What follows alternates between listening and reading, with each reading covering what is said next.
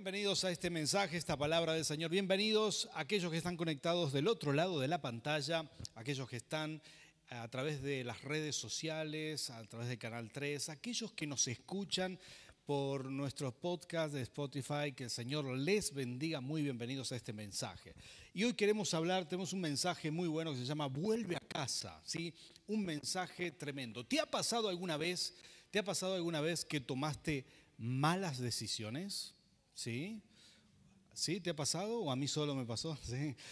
Bueno, hay mucha gente que toma decisiones que le traen pérdidas, ¿no? De esas decisiones que uno dice, ¿cómo, cómo pude llegar a decidir esto de esta manera? Recuerdo cuando tenía unos 17 años, me compré una moto, ¿sí? Y una moto en, aquel tiempo, estaba loco por la moto, mi papá me dijo mil veces no la compres, no la compres, primero ahorrar el dinero, espera que tengas más capacidad para manejar una moto. Yo no ahorré el dinero, la saqué a crédito, la pagué como cinco veces más cara de lo que valía y mi cuota era tan alta que ya en ese momento tenía un sueldo y todo mi sueldo se iba en la moto, absolutamente todo. No había calculado ni la nafta. Así que tenía que pedirle plata a mi padre y él se reía de mí, me decía, hijo, pero, y bueno, al menos podrás usar la moto en bajada, por ahí, ¿verdad? se divertía mucho. Con esto tuve 12 meses pagando la cuota y dije, nunca más voy a comprar algo así en cuota. Fue una buena lección, aprendí mucho con eso, pero a veces tomamos decisiones que nos traen pérdida. Quiero mostrarte aquí algo en pantalla. Ah, esto es Kodak, ¿sí? 1978. Un año maravilloso porque nació mi esposa, ¿sí? Pero aparte de eso, oh, perdón, dije la edad, eso fue un error grave, ¿sí? Em, pero, pero ese año, ese año Kodak hizo un descubrimiento fantástico, una cosa que revolucionó el mundo, ¿sí? Ellos venían sacando fotografía con rollo hasta ese momento. ¿Cuántos de ustedes aquí han sacado fotografía con rollo? Muy bien, los que levantaron la mano no son ninguno adolescente. ¿eh? ¿Cómo te agarré? Pero esto de los rollos era lo más normal en aquel momento y, Kodak en 1978 descubre la máquina de sacar foto, la, la fabrica por primera vez, hace una fotografía digital para ver la foto en un televisor en aquel tiempo. Entonces, Em, la, hacen, pero se dan cuenta que eso atentaba contra su principal negocio, que era la fabricación de rollos, la impresión de fotografías y todo esto. Entonces, en una entrevista en el, en el New York Times, el CEO, el director, le dice, bueno, nosotros hemos descubierto esto, pero esto es muy poco probable que la gente deje de usar el papel para, para ver una fotografía en pantalla. Esto no tiene ni pie ni cabeza, dijo el CEO. Así que no vamos a, fabricar nosotros este tipo de máquina. En el 2012 dieron la quiebra en Kodak Japón porque la tecnología digital y las máquinas de sacar fotos tomaron el mercado absolutamente. Quedó muy poco de Kodak, tuvieron que reinventarse para seguir, pero esto es una realidad. A veces las malas decisiones que tomamos traen un perjuicio grande, nos hacen, nos hacen perder muchísimo, nos hacen alejarnos de ganancias, de bendiciones, etc. A veces son malas decisiones los que nos alejan de nuestra felicidad. Y de esto se trata esta palabra, porque hoy yo quiero compartirte una, un mensaje que, bueno, es una parábola del Señor Jesús para mostrar que a pesar de que podemos tomar malas decisiones, Dios tiene una segunda oportunidad. ¿Te suena bien esto? Segundas oportunidades. Dios es, es, Dios de segundas y terceras oportunidades. Dios es un Dios de oportunidades y esto es maravilloso para mí.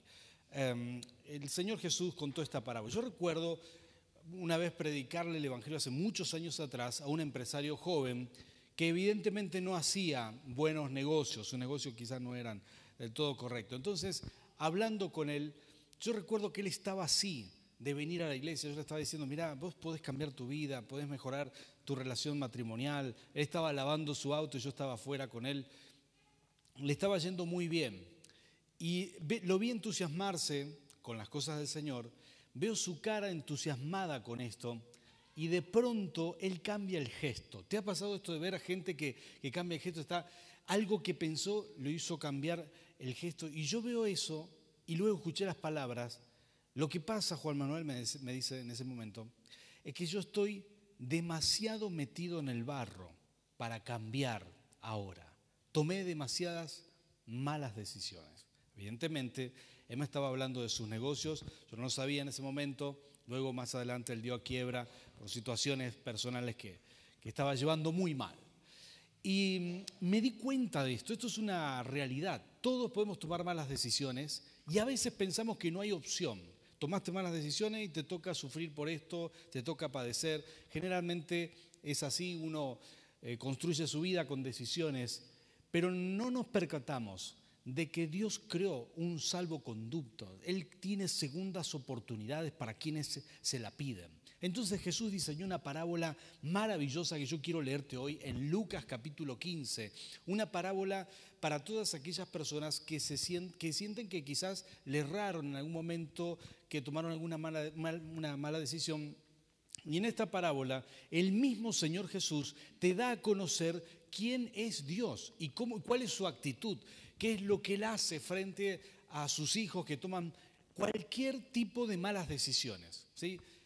¿Cuál es la actitud de Dios? Porque a veces nos quedamos con las actitudes, o le proyectamos a Dios esas actitudes que suponemos que Dios tiene con nosotros. Y de hecho, levantamos esas actitudes en nuestra mente de nuestras experiencias pasadas. A veces, si te ha tocado tener un padre duro, un tutor duro, una persona muy dura que te castigaba por cualquier cosa, ¿sí? que, que era muy duro contigo, muy rígido, entonces posiblemente no sé si te ha pasado esto, posiblemente vayas a pensar, bueno, no, es que Dios me castigó, o es que Dios no, no, no quiero que, no, no creo que me quiera de vuelta, o no creo que Dios eh, me vaya a perdonar esta, ¿no? Y podemos llegar a decir, como dijo ese empresario joven que te cité al principio, hoy es mi amigo, dice, estoy demasiado metido en el barro para que Dios me acepte. Mucha gente piensa así, mucha gente piensa que no hay salida, que no hay, no hay solución o que, bueno, es lo que me tocó. Pero acá viene Jesús contando una parábola de estas que son maravillosas. Y esto es, eh, Lucas capítulo 15. Quizás ahí me puedas ayudar a pasarlo. Dice, capítulo 15, versículo 11. ¿Cuántos han escuchado alguna vez de la parábola del hijo pródigo? ¿Sí? ¿La escuchaste?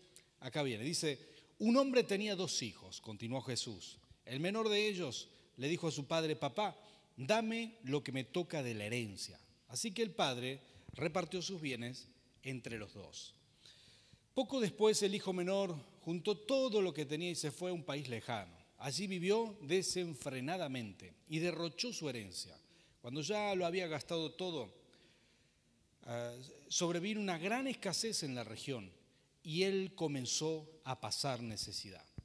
Así que fue y consiguió empleo con un ciudadano de aquel país quien le mandó a sus campos a cuidar cerdo. Tenía tanta hambre, perdón, tanta hambre tenía que hubiera querido llenarse el estómago con la comida que daban a los cerdos, pero aún así nadie, aún así eh, nadie le daba nada. Miren qué extrema que es la palabra, ¿no? Toca fondo. ¿sí? es la historia de un joven, Jesús, y él diseñó estas parábolas, él las pensó, las diseñó detalle por detalle para explicar realidades espirituales. ¿no? Esta es la, quizás eh, la máxima expresión de alguien que toca fondo, que derrocha todo lo que tiene, que derrocha juventud, dinero, posibilidades, propósito, y toca fondo, ¿sí? Toca fondo. Entonces acá dice, nadie le daba nada. Dice, por fin recapacitó y dijo, ¿cuántos jornaleros de mi padre tienen comida de sobra y yo aquí me muero de hambre? Tengo que volver a mi padre y decirle, papá, he pecado contra el cielo y contra ti. Ya no merezco que se me llame tu hijo. Trátame como si fuera uno de los jornaleros. Así que emprendió el viaje y se fue a su padre. Todavía estaba lejos cuando su padre lo vio y se compadeció de él. Salió corriendo a su encuentro, lo abrazó y lo besó. El joven le dijo, papá, he pecado contra el cielo y contra ti, ya no merezco que se me llame tu hijo. Pero el padre, voy a hacer una paréntesis aquí, leímos recién todo lo que él había pensado decirle al padre, tenía todo un discurso, ya no merezco, ¿sí? Eh, y él lo empezó a decir, pero el padre lo interrumpe a la mitad del discursito este y le dice, pero el padre ordenó a su siervo, pronto traigan la mejor ropa para vestirlo, diga conmigo ropa por favor, me encanta esto, pónganle también un anillo en el dedo, por favor diga conmigo anillo, ¿sí? No te olvides de estas palabras. Y acaba la tercera palabra, y sandalias, sandalias eh, en los pies, traigan el ternero más gordo y mátenlo para celebrar un banquete, porque este hijo mío estaba muerto, pero ahora ha vuelto a la vida. Se había perdido, pero ya lo hemos encontrado. Así que empezaron a hacer fiesta. Esta palabra me encanta. ¿A cuántos les gustan las fiestas? Eh? Amén, qué bueno. Em, me, me gusta mucho el enfoque, porque yo pienso en que Jesús, Él hablaba con Dios, y quizás se preguntaba, ¿cómo puedo darle a conocer a la humanidad, no solamente a los de aquel tiempo, sino hasta nosotros y a los que vendrán después de nosotros? ¿Cómo les puedo dar a conocer quién es Dios, quién es el Padre, quién es en verdad? Porque claro, humanamente uno se puede figurar muchas cosas, uno puede cometer el error de trasladar a Dios muchos conceptos que no son no son realmente de Dios. A veces hay gente que dice, no, Dios es duro, Dios es vengativo, Dios es, es cruel o Dios castiga, ¿sí? Dios va a azotar a quien se porte mal, le va a venir un rayo o alguna de estas enseñanzas por ahí que escuchamos, eh, ejemplos, por ejemplo, que este, hay un ejemplo que está dando vuelta por ahí, no, que eh, Dios es como un pastor que a la oveja desobediente le quiebra la patita para que, para que no se vaya. ¿sí? ¿Escucharon alguna vez? Oh, es terrible. Esto, decime quién en su sano juicio, si es un buen padre, le hace daño a su hijo ¿eh? para, que, para que obedezca. Eso no es, no, es, no es el carácter de Dios, de ninguna manera. El carácter de Dios es este que estamos viendo aquí.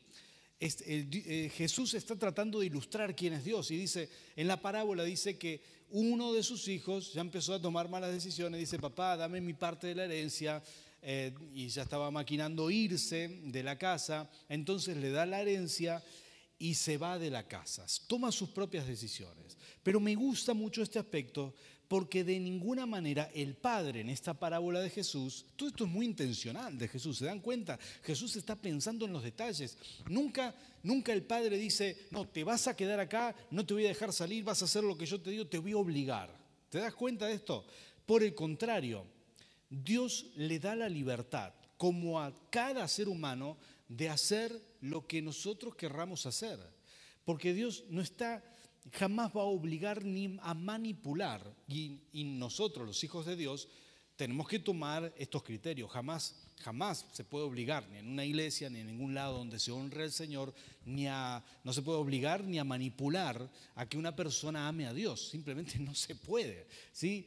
Eh, el Señor espera que esto le nazca a la gente, le, nazca. De, de, hecho, Él valora esto, la fe genuina que nace, no la que se obliga, no la que se manipula, no la que se presiona a la fuerza. ¿sí? En algunos países, ustedes verán en este momento, países eh, que, optan por el Estado Islámico, eh, toman a la fuerza y le obligan a confesar el, Islam. Si vuelve a preguntar a las personas, a lo mejor sí o a lo mejor no, no quieren esto. Ese no es el modo en que Dios hace las cosas. Acá está Jesús mostrando el corazón del Padre diciendo, esto es así. El Hijo se quiso ir y se fue. Gastó todo su dinero, tocó fondo por ahí y empezó a pensar algún un pensamiento recurrente en muchas personas, ¿sí? Ah, que, viene de esta manera. ¿sí? Este es un, pensamiento muy recurrente cuando uno se enfría, está lejos de Dios, se apartó, está está mm, eh, desconectado de Dios, ¿sí? En algún momento yo estuve así, no, aunque era cristiano nominal, no conocía a Dios realmente. Y estos son los pensamientos más recurrentes que pueden venir a tu mente, ¿sí?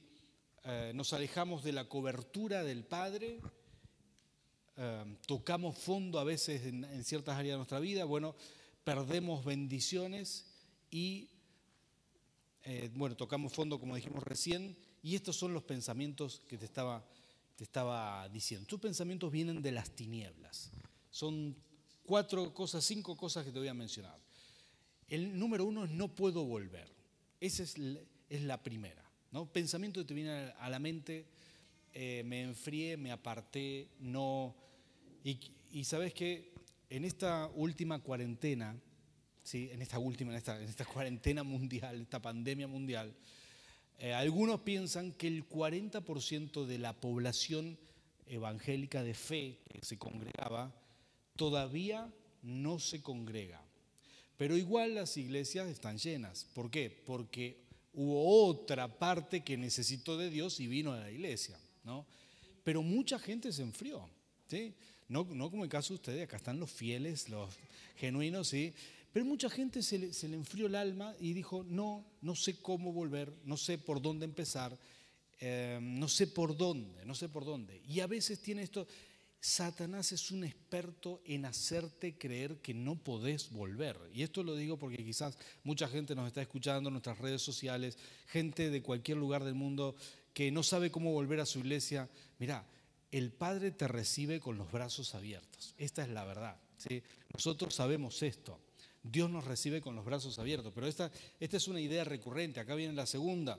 No merezco nada. ¿sí? El, el, Hijo, acá en la parábola, refleja un pensamiento. Jesús quiso mostrar esto en la parábola. Él dijo, no, yo ya no merezco nada de mi Padre. Cometí un error. Y sabes qué? Dios no, se enfocó en tus errores. Todos los que somos padres sabemos que nuestros hijos pueden cometer errores, pero no dejamos de amar a nuestros hijos por eso. ¿Estás de acuerdo conmigo? ¿Sí? ¿Cuántos son padres aquí? Amamos a nuestros hijos a pesar de pueden cometer errores. Alguno de tus hijos puede cometer los más brutales errores. Podés no estar de acuerdo con lo que hace, pero vas a seguir amándolo. Y a la larga es la actitud que te trae fruto como padre. A la larga eso te va a dar victoria. Y, esto es lo que Dios quiso mostrar lo que Jesús quiso representar en esta parábola. La tercera la tercer, eh, mentira, la tercera sensación extraña es la vergüenza. Es decir, no, ¿qué voy a volver yo? Este, no, no me da para volver. ¿no? Y esto es un error gravísimo, un error, conozco mucha gente que después que pasó demasiado tiempo ya no sabe cómo, porque acá viene la cuarta mentira, ¿qué dirán? ¿Qué dirá la gente de mí? ¿Sí? ¿Qué, van a decir? ¿Por qué? Y mucha gente que quizás quiere volver, yo quiero animarle y sé que quizás mucha gente se congrega en línea y no sabe cómo volver a su iglesia, en su país, en el lugar donde esté. Quiero decirte en el nombre de Jesús, hay que romper todo esto, porque son mentiras de las tinieblas. Dios te recibe con los brazos abiertos y estoy seguro que en tu congregación también. ¿Cuántos de los que están aquí dicen amén? ¿Sí? Y en quinto lugar, la culpa, ¿no? Porque a, veces uno siente que le falló a Dios que le, y, siente un peso, como diciendo, bueno, yo no sé, no estoy en lo correcto, cometí un error, siento culpa. Y esta fue la, experiencia de esta persona que yo te comenté al principio, quien yo estaba invitándolo a la iglesia y me dijo, estoy demasiado metido en el barro, no puedo salir de esto. La culpa, sentir que lo que hiciste pesa tanto, que no te mereces nada, que Dios no te puede recibir. Y todo eso son mentiras, mentiras de las tinieblas. Dios es Dios de amor y te recibe con los brazos abiertos. Y es importante. Mire, nosotros como ministerio estamos de luto. De paso le contamos a toda la gente que nos ve del otro lado de la pantalla, aquí en, nuestra zona, en San Martín, uno de nuestros más fieles colaboradores de nombre Martín Escarlatiuk partió con el Señor en estos días, el jueves pasado, jueves 2 de septiembre. Y un accidente hogareño, ¿no? Algo que no podíamos creer. Hace una semana estaba él filmando aquí con nosotros, trabajando nuestro equipo, y eh, lloramos, eh, tocamos fondo porque lo amábamos, e hicimos todo el servicio fúnebre, pero yo tengo una paz muy grande y es mi esperanza mayor. Y esta es la esperanza de todos los que tenemos fe, ¿no? que Él está en la presencia del Señor y que estamos de paso por este mundo, lo sabemos y lo hemos enseñado mil veces. Estamos de paso y no hay nada más importante que volver a los brazos del Padre, porque al fin de cuentas, en un abrir y un cerrar de ojos, estamos del otro lado, estamos frente a Jesús y haber tenido fe es lo que cuenta, haber confiado en el Señor, haber, haberse aferrado al Señor es lo que cuenta.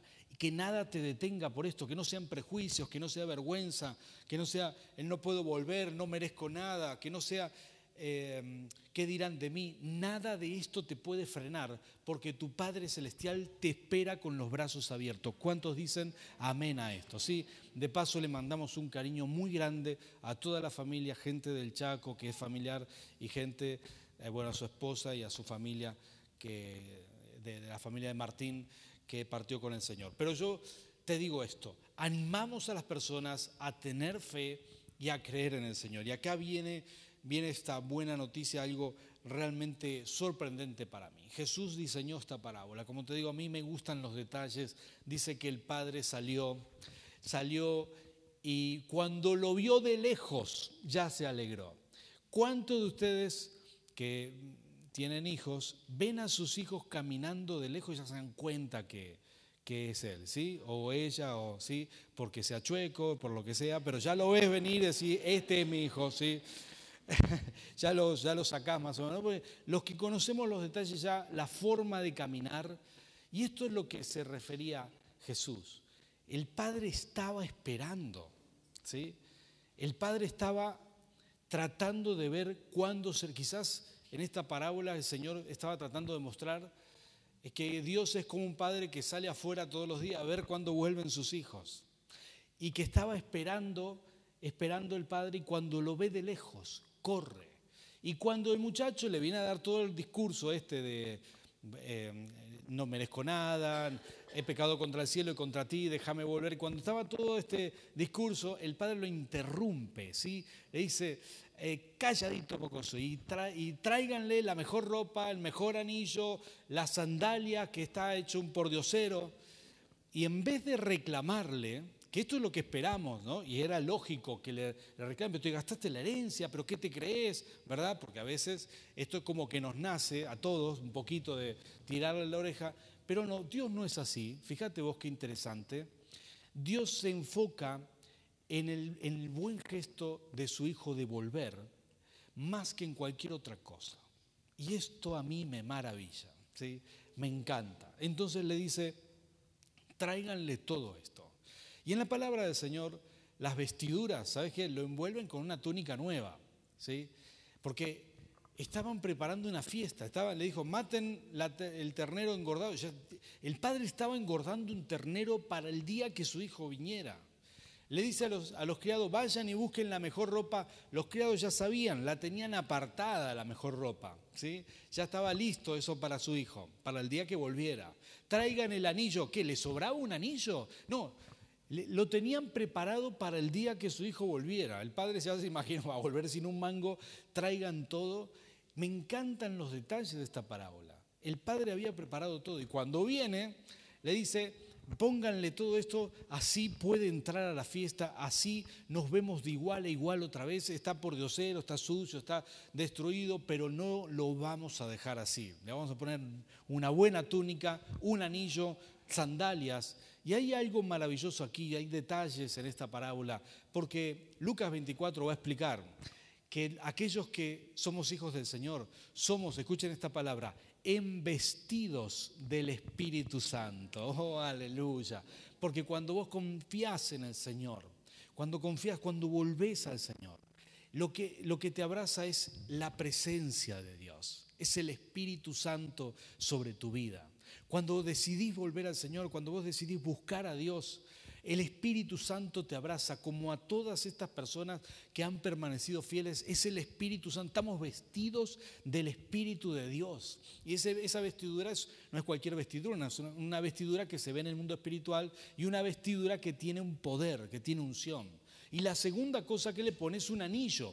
Pero en aquel momento, en aquellos tiempos, el anillo tenía un, era muy simbólico porque con el anillo se sellaba y se compraban y se vendían propiedades y era la marca de la familia. ¿sí? Otra vez le dice, toma hijo, sos heredero otra vez. Podría haberle dicho, papá, no lo merezco, me gasté toda la herencia, no sé qué. Y el padre le enchufó el anillo y le dijo, sí, malgastaste todo lo que tenés, no importa, acá tenés el anillo. Y ¿cómo es posible tanta bondad? ¿Será posible esto? ¿Dios es así? Sí, Dios es así. Él sabe que tomamos malas decisiones. Él sabe que muchas veces eh, nos equivocamos, pero siempre nos espera con los brazos abiertos. Ahora te voy a explicar por qué. Pero Después le dice, pónganle, pónganle las sandalias, ¿sí? Y esta es otra cosa maravillosa. Porque las sandalias es un símbolo de santidad, es un símbolo de, que te diferencia o que lo diferenciaba en aquel momento de los esclavos. Las sandalias hacen que la persona no toque el piso, ¿sí? hace que no, esté en contacto directo con el, mundo, con la sociedad que tiene que pisar. Hay un elemento de dignidad. Eso es la santidad que te aparta del mundo y de la suciedad, del polvo. Y de... La sandalia era muy simbólico. ¿Sí? Le dijo, pónganle sandalias, pónganle algo en los pies. Mi hijo no va a estar descalzo. Y esto me encanta. Porque todo el que viene al Padre, todo el que Jesús dijo estas palabras una y otra vez, Él dijo, todo el que viene a mí, no le echo fuera. ¿Cuántos dicen amén a esto? Y por último, dice que, bueno, mataron un, becerro, sí que es un ternerito de vaca, ¿sí? un becerrito. Y muchas veces en el holocausto que se hacía en, aquellos, en aquel tiempo se mataba en el sacrificio un cordero o un becerro, macho de un año, también se usaban los becerros. En esta parábola, en esta parábola simboliza Jesús, ¿sí? El sacrificio que se hace y dice, no, vamos a hacer una fiesta. El padre es el que sacrifica el cordero para que su hijo pueda entrar a la fiesta, para que su otro hijo, su hijo menor, sus otros hijos puedan estar de, fiesta. Y estos son detalles muy interesantes, ¿no? Porque así lo hace el Señor. Dios mandó a su Hijo Jesús a sacrificarse como una ofrenda para que todos podamos entrar en esa fiesta, en una vida en plenitud, una vida de victoria, una vida alegre. Todas estas cosas simbolizan la fiesta, vivir una vida abundante, una vida de felicidad acá en la tierra. A pesar de los malos momentos tenemos a Cristo que nos levanta, nos pone en pie y siempre viviremos de victoria en victoria y de gloria en gloria. Y aún cuando partamos de este mundo, eh, si la fiesta aquí no fue del todo buena, en el cielo será mucho mejor. En la presencia de Dios no falla. Entonces, esto es lo que Jesús prometió. Él dijo, ahí está, ahí están todos los detalles. Mira, en, teología esto se llama justificación. Es cuando Dios dice, bueno, quizás esta persona no merece, no merece la salvación, pero no lo voy a ver no lo voy a ver eh, directamente, lo voy a ver a través de, de, Jesús. Como Jesús es justo, entonces cuando Dios se pone esos lentes especiales, lo ve a través de Cristo, Él nos ve a nosotros justificados. Quizás no nos merecemos ni las nuevas vestiduras, ni el anillo, ni las sandalias, pero Dios promete hacer esto. Estas son las promesas del Padre y Él lo dijo y Él lo cumple. Todos nosotros somos personas que recibimos segundas oportunidades porque Jesús pagó el precio, porque Dios es un Padre bueno que está con los brazos abiertos recibiendo a sus hijos que vuelvan a casa. ¿Cuántos dicen amén a esto? ¿sí? Y para vos que estás del otro lado de la pantalla, déjame decirte, esto para mí es muy importante, es tiempo de congregarse, de volver a casa, estés en la iglesia que estés, eh, te van a recibir muy bien. Las iglesias tratamos de asumir la actitud que tiene Dios, de, de comprenderla, de aprenderla y estar así como Dios lo hace, recibir a nuestra gente con los brazos abiertos. Esta es nuestra actitud, nuestro deseo es que todas las personas que están eh, apartadas en este tiempo, que hace mucho que no se congregan, que hace mucho que no vuelven a su iglesia, vuelvan corriendo a los brazos del Padre. La vida es corta y hay que aprovechar cada minuto en plenitud, en la presencia de Dios y en la fiesta que Él nos quiere dar. ¿Cuántos dicen amén a esto? ¿Sí? Muy bien, ponte de pie, por favor, vamos a orar juntos. Cerra tus ojos conmigo. Yo quiero orar por esas personas que están del otro lado de la pantalla y por aquellas personas que están aquí que necesitan, necesitan renovar su pacto con el Señor. Así que vamos a orar juntos. Cerra tus ojos. Padre Santo, en tu nombre, Rey de Reyes, Señor de Señores, queremos clamarte, Señor. Hacemos una oración de bendición por esas personas que están conectados del otro lado de la pantalla, por esas personas que están aquí, Señor, que hoy, hoy necesitan, necesitan restablecer el pacto. Señor, es esto restablecer el pacto. Señor, hoy se rompen prejuicios, se rompe la culpa, se rompe el qué dirán, se rompe el no me lo merezco, se rompe todo eso en el nombre de Cristo Jesús. Señor, somos libres Padre, en tu nombre, en tu nombre bendigo a cada persona que está aquí, que está del otro lado de la pantalla, Señor, para que pueda conocer cuál es el corazón de Dios. Señor, se rompen los prejuicios y a partir de este momento declaramos tu bendición. El llamado arde. En el nombre de Jesús llamamos a tu pueblo, llamamos a tu gente, llamamos a tus hijos, Rey de Reyes, para que puedan volver a casa. Gracias Señor. Gracias Rey. Gracias Señor porque sabemos que tú nos regalas una vida en plenitud. Señor, que tú nos regalas una vida abundante aquí en la tierra y una vida eterna contigo en tu presencia. Y no queremos perdernos nada, nada de lo que tú nos regalas. Señor, abrazamos la fe, renovamos el pacto contigo. Señor, respondemos a ese amor tan grande. Y te pedimos, Señor, que en esta reunión, aquí, Espíritu Santo, abraces a tus hijos que lo necesitan. Que empieces a embestir, Señor, a dar nuevas vestiduras a quien lo necesite. Empieces a, a dar esa herencia espiritual para sentirnos hijos nuevamente, Señor, de la familia de fe.